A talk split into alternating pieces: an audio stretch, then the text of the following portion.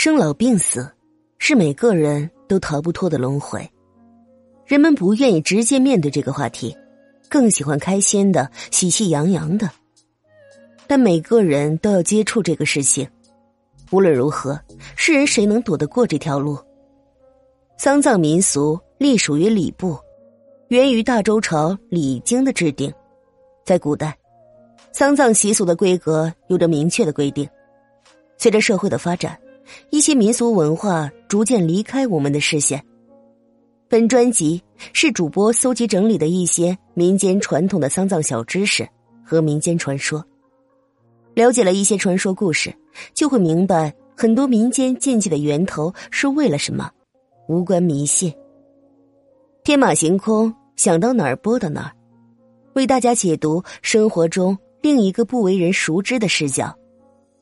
喜欢同类题材的朋友。欢迎私信我，你投稿我来播，如有不适，请移步其他专辑。